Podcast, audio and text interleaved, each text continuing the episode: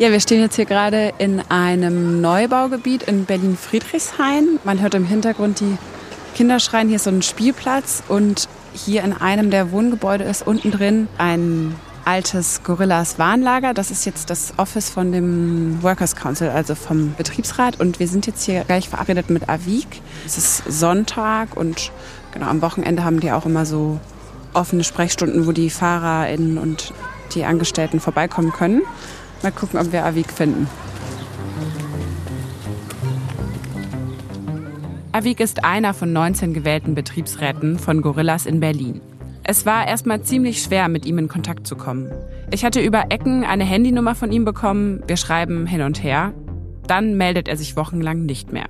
Auf einmal kommt dann die spontane Einladung per Sprachnachricht. Hi Sarah, I am really swamped because there is some kind of bullshit going on in the company. If you want to talk to me, that is a bit more difficult. You will probably have to meet me when I'm transiting between warehouses.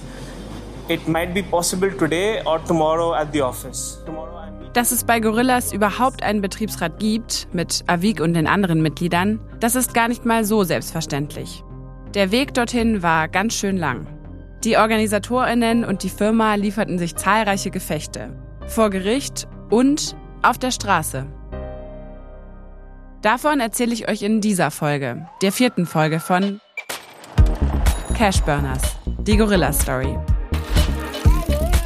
Ich bin Sarah Heuberger, Journalistin und Podcasterin bei Gründerszene.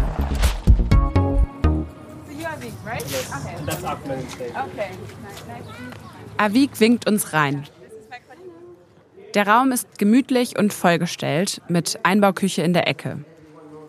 An der Wand hängt ein Stadtplan, auf dem alle Warehouses in Berlin mit roten Fähnchen markiert sind.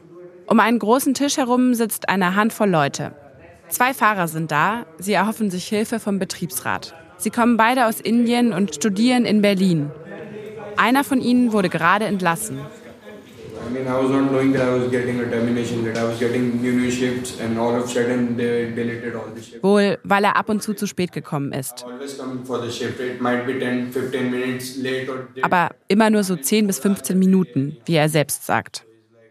Der Brief mit seiner Kündigung kam einen Tag nach dem Ende seiner Probezeit.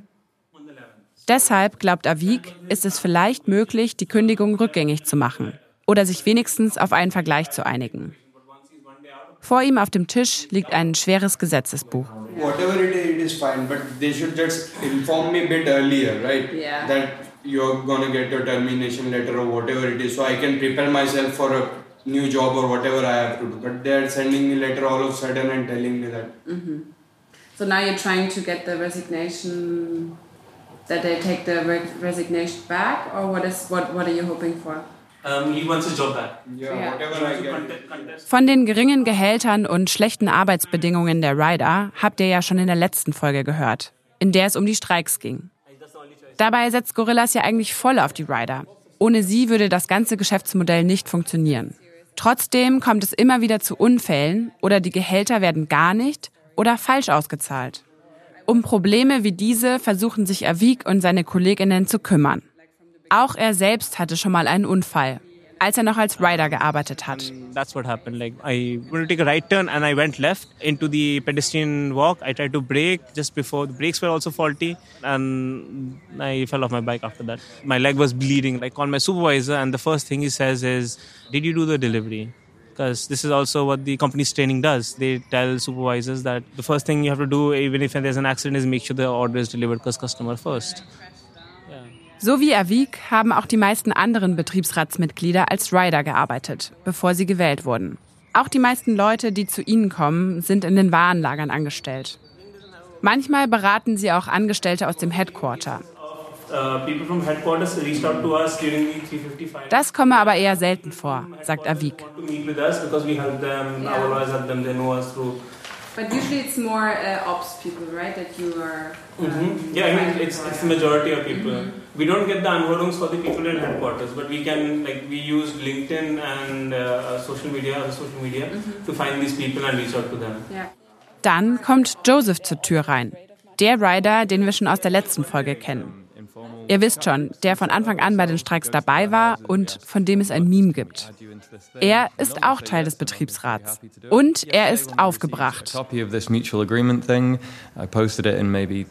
Er habe von einigen Fällen gehört, in denen Ryder sogenannte Mutual Agreements unterzeichnen sollten, also Aufhebungsverträge. Wenn die Rider das unterschreiben, verzichten sie auf Ansprüche, die sie im Falle einer Kündigung eigentlich hätten. Das macht es der Firma einfacher, FahrerInnen zu entlassen. Das Unternehmen nutze es aus, dass nicht alle Rider ihre Rechte kennen, meint Joseph.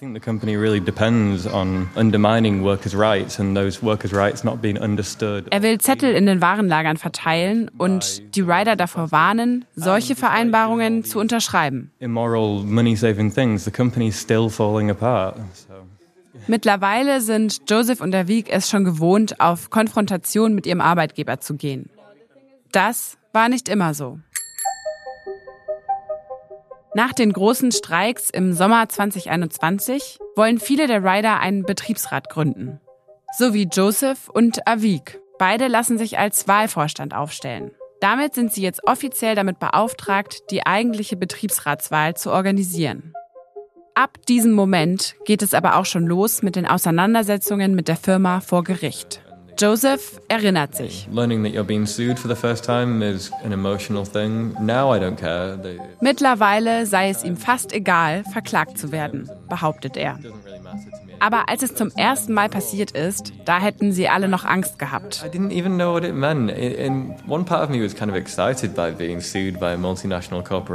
Es habe aber auch eine Seite in Joseph gegeben, die irgendwie begeistert davon war, sich auf einmal mit einem so großen Unternehmen anzulegen und dafür sogar eine Gefängnisstrafe zu riskieren, sagt er.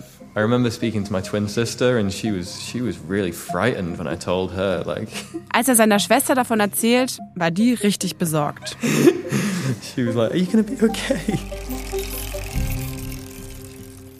Bei juristischen Auseinandersetzungen bekommen Joseph und die anderen Unterstützung vom Berliner Arbeitsrechtsanwalt Martin Bechert.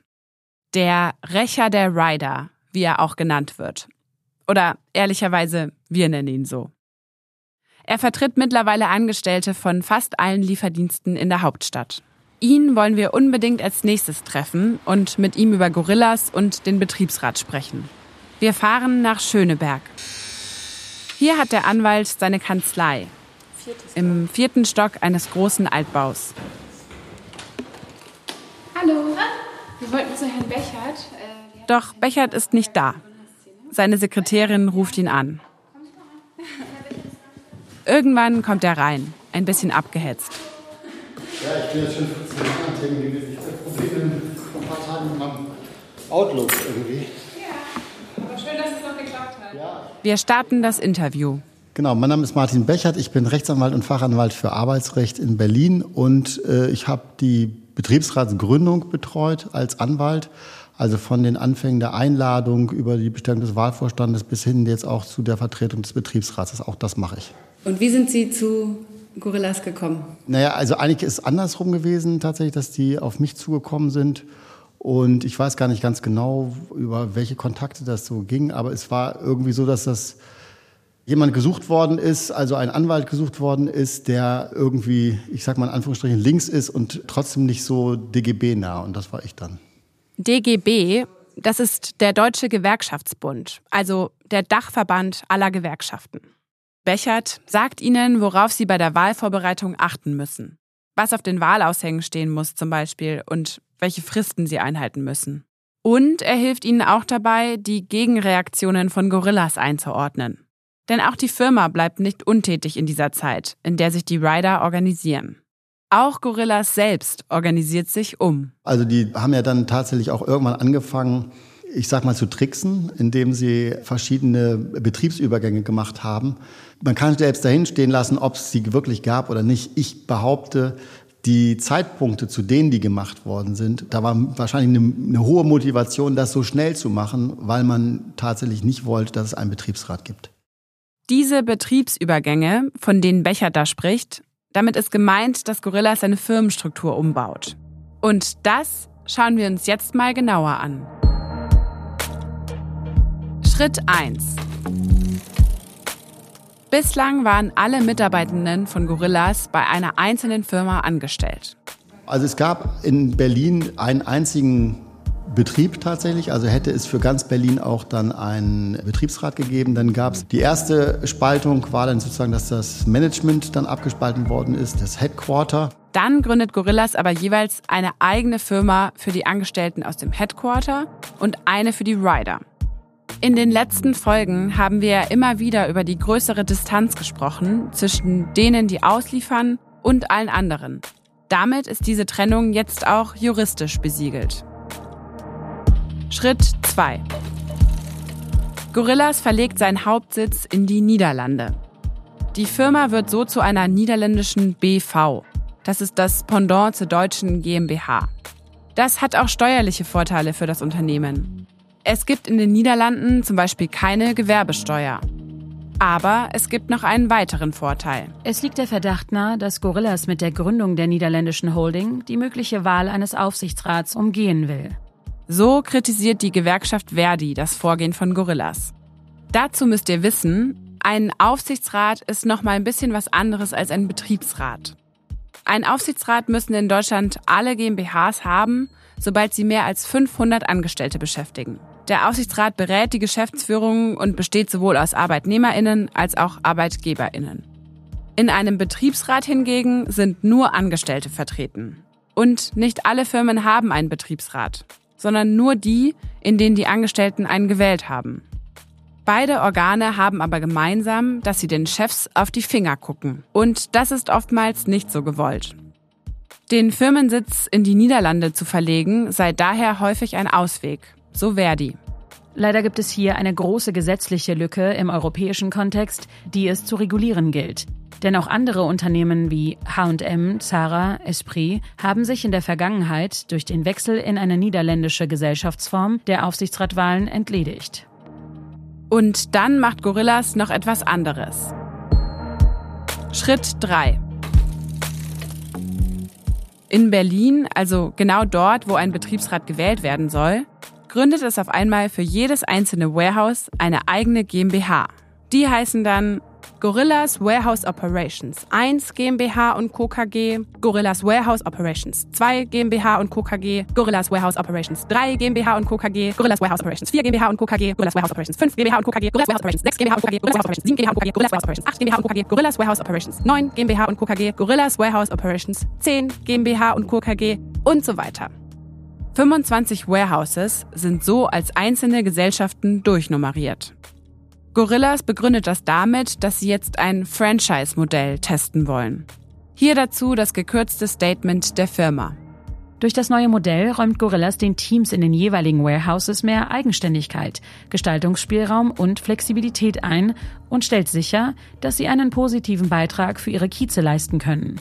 Für die Unternehmenseinheit sind Warehouse Manager verantwortlich. So ein Franchise-Modell betreibt zum Beispiel auch McDonald's. Das heißt, wenn ich jetzt eine einzelne Unternehmerin bin, kann ich McDonald's eine Lizenz abkaufen und dann auf mein eigenes Risiko hin ein Restaurant mieten, einrichten und McDonald's Essen dort verkaufen. Auch Gorillas will jetzt angeblich nach Lizenznehmerinnen suchen. Um in die Pilotphase des Franchise-Netzes zu starten, sucht Gorillas nach Menschen mit unternehmerischem Geist, mit denen das Unternehmen diese spannende neue Möglichkeit ergreifen und gemeinsam gestalten kann. So heißt es weiter in ihrem Statement. Das Ding ist nur, die einzelnen Warenlager generieren Verluste. Jede einzelne Bestellung macht ein riesiges Minus. Wer sollte da also freiwillig so eine Lizenz nehmen und ein Warenlager betreiben? KritikerInnen, etwa von der Verdi, glauben, dass es mit dieser Umstrukturierung eigentlich wieder nur darum geht, die bevorstehende Betriebsratswahl kompliziert zu machen. Das glaubt auch der Arbeitsrechtsanwalt Martin Bechert. Und dann wurden jeweils die einzelnen Warenlager wurden dann in eigenständige Betriebe umgewandelt, jedenfalls nach der Lesart von Gorillas. Also das ist dann schon erheblicher Aufwand, ich habe das noch nie erlebt, dass ein äh, Unternehmen innerhalb von, ich weiß nicht was, zwei Monaten solche Betriebsspaltungen durchgeführt hat. Für ihn ein beispielhaftes Vorgehen von Union Busting. Also das ist Union Busting, das heißt, die wollten verhindern, dass es tatsächlich demokratische Interessenvertretung in ihren Betrieben gibt. Ja, das, davon bin ich überzeugt. Noch bis kurz vor der Betriebsratswahl versucht Gorillas, die Wahl auch noch vor Gericht zu stoppen. Mit einem Antrag auf einstweilige Verfügung. Und das, obwohl sie eigentlich gesagt haben, sie würden die Gründung eines Betriebsrates unterstützen. Eines der Argumente von den Gorillas-Anwälten, es sei ja völlig unklar, für welchen Betrieb nun ein Betriebsrat gegründet werden soll. Also für den Betrieb, in dem alle FahrerInnen angestellt sind oder für den, in dem alle Headquarter-Leute versammelt sind. Kleiner Reminder hier. Diese doppelte Firmenstruktur, das ist ja etwas, was Gorillas kurz davor selbst angelegt hat. Hat sich die Firma hier also quasi selbst einen Grund geschaffen, vor Gericht ziehen zu können? Mit der einstweiligen Verfügung beantragt Gorillas auch, dem Wahlvorstand eine Ordnungshaft oder ein Ordnungsgeld über 10.000 Euro anzudrohen, für den Fall, dass er die Betriebsratswahl doch durchführen sollte. Joseph erinnert sich. They threatened us with jail time the first time and a huge, I think it was a 10,000 euro fine. which our lawyer, when we finally talked to him, well, like the same day, I think, but he said, like, well, this isn't how it works. The, the company can't recommend that you go to prison for you know, um, organizing an election. This is completely crazy. Am Ende weist das Gericht die einstweilige Verfügung ab und die Wahl kann wie geplant stattfinden. Der Arbeitsrechtsanwalt Martin Bechert hat bis heute nicht nur Joseph und den Betriebsrat vertreten, sondern auch zahlreiche andere ehemalige Gorillas-Angestellte. Bei Gorillas waren es, ich weiß nicht, ich, ich habe den Überblick so ein bisschen verloren, aber ich würde mal sagen, so im oberen zweistelligen Bereich irgendwas, also 80, 90, ich weiß es nicht, sowas Verfahren würde ich denken. Ja, so in der Richtung. Der krasseste Fall äh, tatsächlich bei Gorillas war die Kündigung eines Betriebsratsmitglieds ohne Anhörung des Betriebsrats. Und das war in einem Schreiben, was überschrieben war, so ungefähr ein Hinweis auf das Auslaufen der Befristung. Und innen drin war dann irgendwie eine Kündigung noch erklärt. Der Fall wurde dann verglichen, aber das war tatsächlich, wo ich sage, also sowas finde ich gelinde gesagt eine Schweinerei. Und ich hätte auch den Fall auch gerne weiter betrieben. Es gibt auch tatsächlich da aus meiner Sicht Anlass zu prüfen, ob das nicht vielleicht tatsächlich irgendwie auch so ein kriminelles Verhalten sein könnte.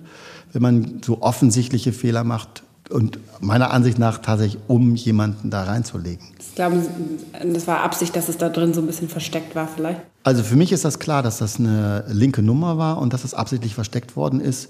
Also die wissen, dass man Betriebsratsmitglieder nicht einfach so feuern kann, sondern dass man die Zustimmung des Betriebsrats dazu braucht. Und gleichwohl halten sie dieses Verfahren nicht ein und verstecken die Kündigung in so einem Schreiben. Und das Betriebsratsmitglied hat dann aber den Vergleich angenommen und ist gegangen? Auch dem Betriebsratsmitglied blüht ja das, was allen anderen auch blüht, nämlich die werden nicht mehr beschäftigt, die bekommen kein Geld mehr. Und das heißt, das Betriebsratsmitglied hat sich einen anderen Job gesucht und der war einfach besser. Und was macht man, wenn man einen besseren Arbeitsplatz hat und in einer Kündigungsschutzklage sich befindet? Man nimmt die Abfindung. Die Kündigung des Betriebsratsmitglieds konnten wir einsehen. Wir fragen auch bei Gorillas nach zu dem konkreten Fall, den uns Martin Bechert geschildert hat. Das Unternehmen gibt an, dass man sich prinzipiell nicht zu Details bezüglich individueller Arbeitsverhältnisse seiner Mitarbeiter oder zu etwaigen Gerichtsverfahren äußere. Aber auch sonst sind das ganz schön harte Anschuldigungen des Anwalts, was den Umgang des Unternehmens mit dem Betriebsrat angeht. Was sagt Gorillas denn selbst dazu? Für das Gespräch mit Gründer Kahn Zümer haben wir jetzt zwar eine Zusage, einen finalen Termin bekommen wir aber immer noch nicht. Wir fragen immer wieder nach. Er ist sehr beschäftigt, heißt es. Während wir warten, treffen wir uns zu einem Interview mit Alexander Brunst. Der war für einige Monate Deutschlandchef von Gorillas. Danach ist er ins globale Management gewechselt. Aber wenn man sich so das Verhalten von Gorillas anschaut, direkt vor der Betriebsratswahl hatte man das Gefühl, dass es ja eigentlich also nicht so doll gewünscht ist, weil es ja auch wirklich noch bis zur letzten Woche vor der Wahl zumindest juristische Versuche gab, das zu stoppen.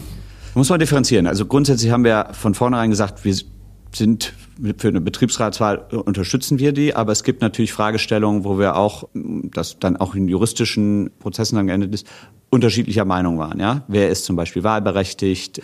Und wenn man da nicht einer Meinung ist, ist es ja auch ein gangbarer Weg zu sagen, dann lassen wir das juristisch klären. Und das hilft dann ja auch beiden Seiten. Das sieht man ja auch, da sind wir ja auch kein Einzelfall, da gibt es ja zahlreiche Beispiele. Dann gab es ja noch so einige Umfirmierungen auch im Vorfeld von der Betriebsratswahl. Da war die Kritik von einigen Gewerkschaftsvertretern, dass eigentlich nur ein Mittel sei, um auch eine Betriebsratswahl zu erschweren.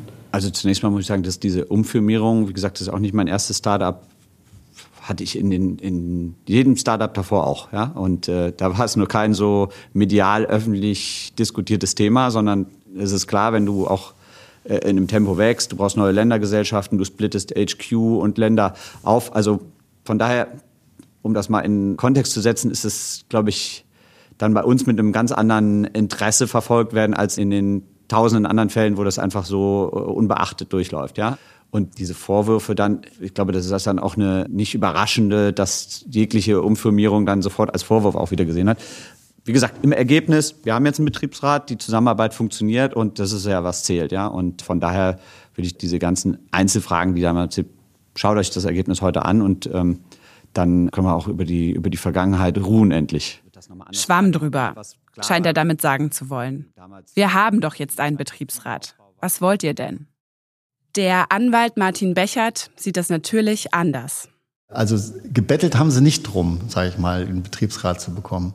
Alex Brunst hat allerdings recht, wenn er sagt, dass Gorillas nicht das einzige Startup war, das sich Auseinandersetzungen mit seinem Betriebsrat geliefert hat.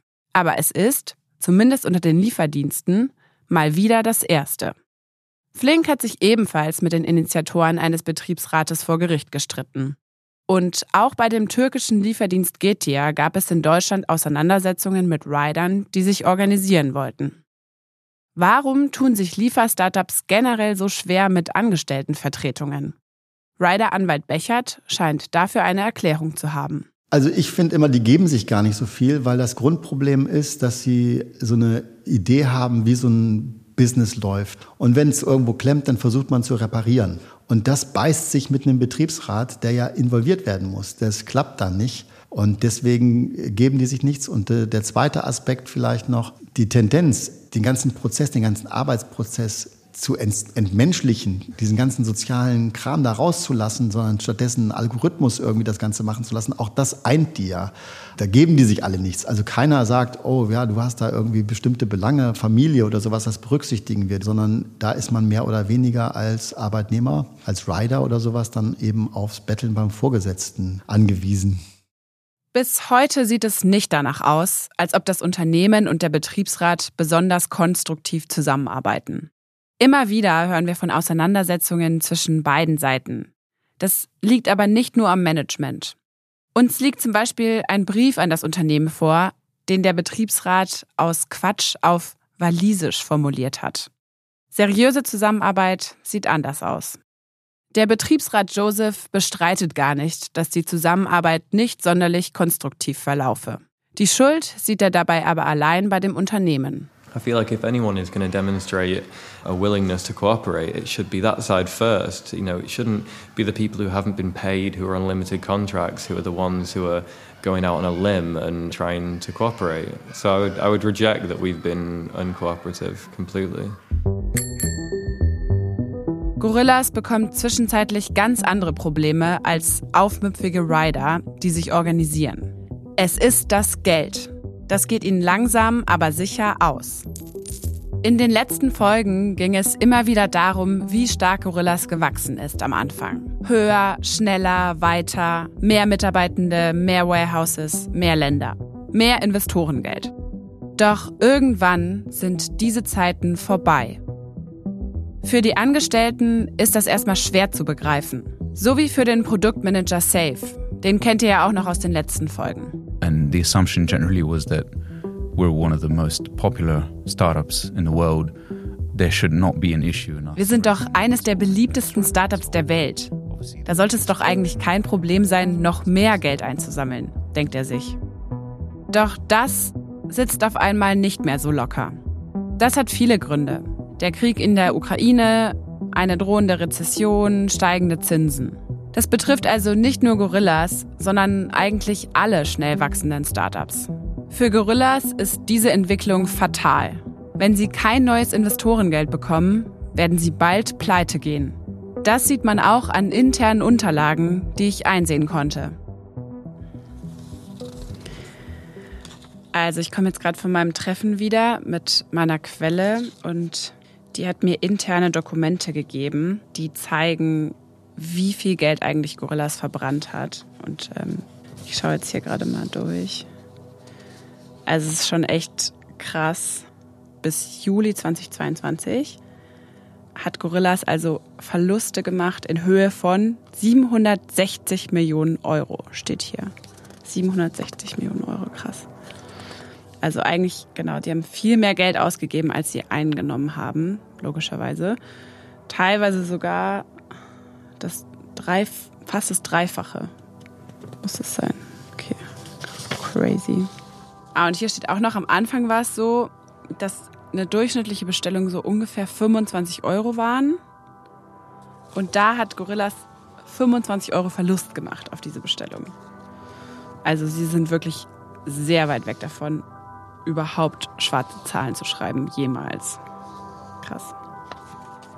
Das Unternehmen will sich dazu nicht äußern. Man kommentiere keine Zahlen, heißt es immer wieder auf unsere Anfragen. Für die Investorinnen waren die hohen Verluste lange Zeit überhaupt kein Problem. Sie wollten ja einfach nur Wachstum sehen und das gab es ja bei Gorillas. Kurz nach den großen Streiks im Oktober 2021 hat das Startup nochmal sehr viel Geld von Investoren eingesammelt.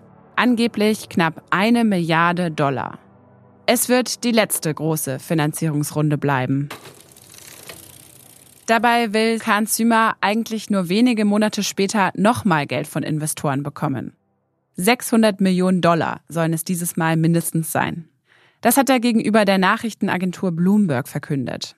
Das ist eher ungewöhnlich, denn normalerweise kommunizieren Startups immer erst hinterher, dass sie gerade eine Finanzierung abgeschlossen haben.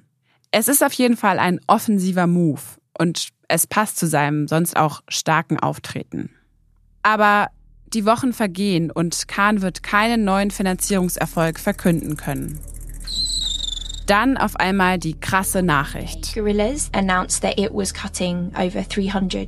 Das superschnell wachsende Startup Gorillas, das bis dahin jeden Monat Dutzende neue Leute eingestellt hat, macht eine Vollbremsung. Es entlässt rund 300 Leute. Der Lieferdienst Gorillas entlässt 300 Beschäftigte. Die Hälfte der Belegschaft aus dem Headquarter. Basically scaling back its growth plans, so it'd be focusing on just five markets rather than the nine markets. Von einem Tag auf den anderen. Ein drastischer Schritt. Jetzt handelt Gorillas radikal. Das Startup entlässt in der Zentrale die Hälfte seiner Mitarbeiter. Dennoch bezieht in der Woche darauf Safe erfährt davon zuerst an einem Sonntag aus den Medien. First on the Sunday, obviously a weekend, I learnt about it. Someone had sent me uh, a news report online saying that Gorilla's going to fire or let go of half of its employees, and I think it was vague enough to assume it was going to maybe affect me, maybe it wouldn't.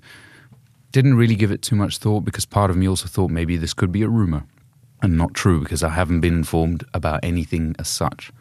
Zwei Tage später gibt es ein Meeting für alle Angestellten. Ja, es stimmt mit den Entlassungen, heißt es da. Wer betroffen ist, bekommt eine Einladung zu einem sogenannten Exit-Interview.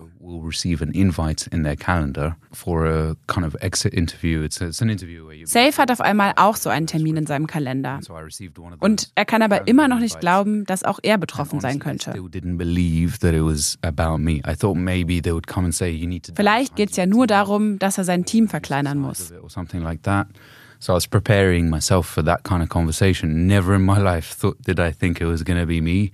And maybe that's a little bit of naivety from my side, but judging the situation, judging the importance of my team, the work we were doing, the kind of progress and contact that we had on a continuous level with Khan or the leadership team, someone would have mentioned something. Doch auch er wird gefeuert. So ähnlich wie Safe geht es auch einer anderen ehemaligen Angestellten aus dem Headquarter. So I'm not joking when I'm telling you. I was hoping it would mean a different thing. Like I, I was actually hoping that my English is bad and that I don't know that expression. Als bei ihr der Termin im Kalender erscheint, da hofft sie erst noch, dass der Begriff Exit-Interview etwas anderes bedeuten könnte als das, was es ist.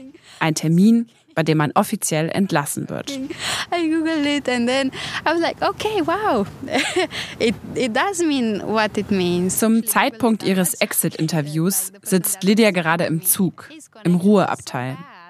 Sie ist eigentlich gerade auf dem Weg in den Urlaub. Yeah, so um, I, I don't know, people probably were looking. It was one of those quiet areas in ITA. And for sure sie fragt sich, wie sie reagieren soll. Was sie wohl getan hätte, wenn neben ihrem Zug jemand gefeuert würde. I would go give them a hug. and I asked, hey, so is it possible at least to switch to a different team? Sie fragt noch, ob sie nicht vielleicht in ein anderes Team wechseln könnte. He's like, yeah, but then that's against what we're doing because we want to save money and switching you to another team would not actually solve the issue. Aber keine Chance. Wir wollen ja Geld sparen, sagte die andere Person. Das können wir nicht, wenn du in ein anderes Team wechselst. From product and tech, which was really shocking. Yeah, it was at the time, I don't know, I, I did not even know how to react. Wonach wurde ausgewählt, wer gehen muss und wer bleiben darf? Ein Teamlead sagt uns gegenüber, dass sie die Leute in ihrem Team selbst auswählen mussten, die entlassen werden sollten. Unklar ist, wie das bei Führungskräften wie Safe ablief. Der fragt zwar nach einer Begründung für seine Entlassung, bekommt aber keine. They did assure me it was not based on my bad performance or the fact that my entire team wouldn't be needed anymore or something like that. So as much as that comforted me for a second, it didn't make any sense because if I were to let go of anyone, surely it would be based on performance. What other objective ways would you have than to choose based on that?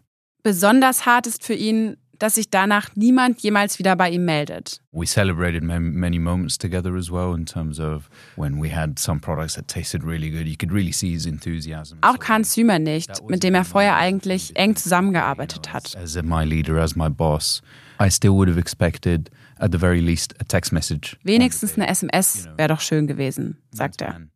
Just tell me the truth straight into my face and uh, rather than someone else who I had very little to do with anyway kind of laying out this very scripted speech it felt like it downgraded the whole thing further than it needed Neben den Entlassungen ergreift Gorillas noch andere radikale Sparmaßnahmen. Die Firma zieht sich aus vier der insgesamt neun Länder zurück, in denen sie bisher aktiv waren. Das Geschäft in Spanien, Italien, Belgien und Dänemark wird entweder dicht gemacht oder für wenig Geld abgestoßen. Übrig bleiben Deutschland, Großbritannien, die Niederlande und Frankreich. Und New York. Da ist der Dienst als einzige Stadt in den USA aktiv. Bis heute.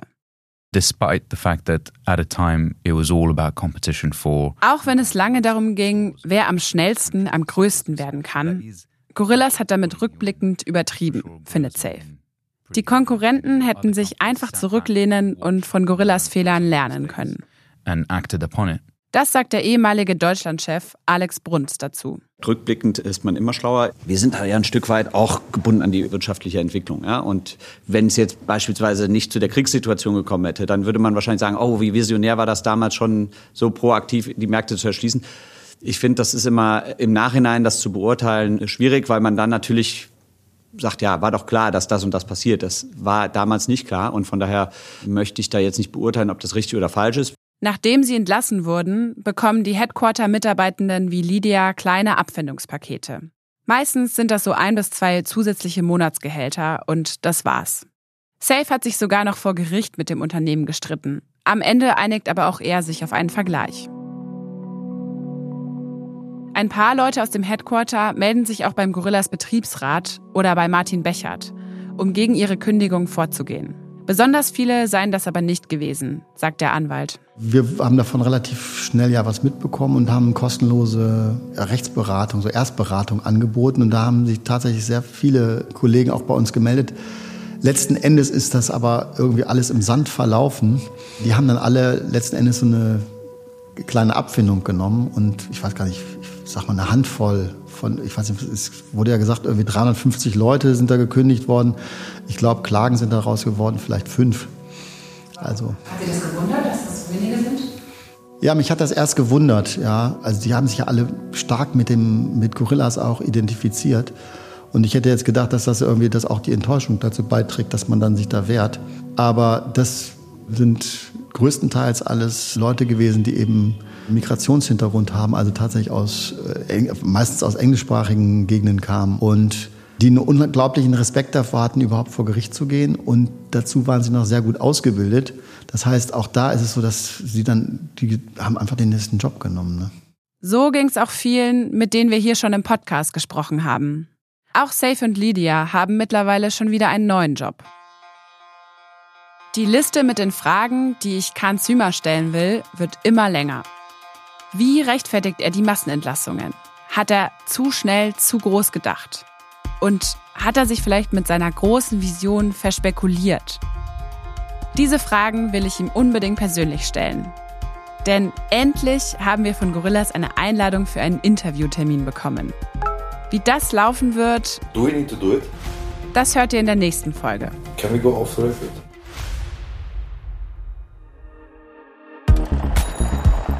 Das war die vierte Folge von Cash Burners, die Gorilla Story. Ich bin Sarah Heuberger von Gründerszene. Und falls euch der Podcast gefällt, freuen wir uns total, wenn ihr euren FreundInnen davon erzählt. Oder ihr hinterlasst uns einfach eine Bewertung in eurem Podcast-Player. Über Feedback per Mail freuen wir uns natürlich auch an cashburners.gründerszene.de. Cashburners ist eine Produktion von Gründerszene und Business Insider. Geschrieben und recherchiert von mir, Sarah Heuberger. Redaktionelle Mitarbeit und Produktion Marie Hecht. Sounddesign Yannick Werner. Unsere Titelmusik kommt von Afonelli und unser Cover von Dominik Schmidt. Besonderer Dank an Solveig Gode, Lisa Zinsig, Delman Dennis und das ganze Team von Gründerszene und Business Insider.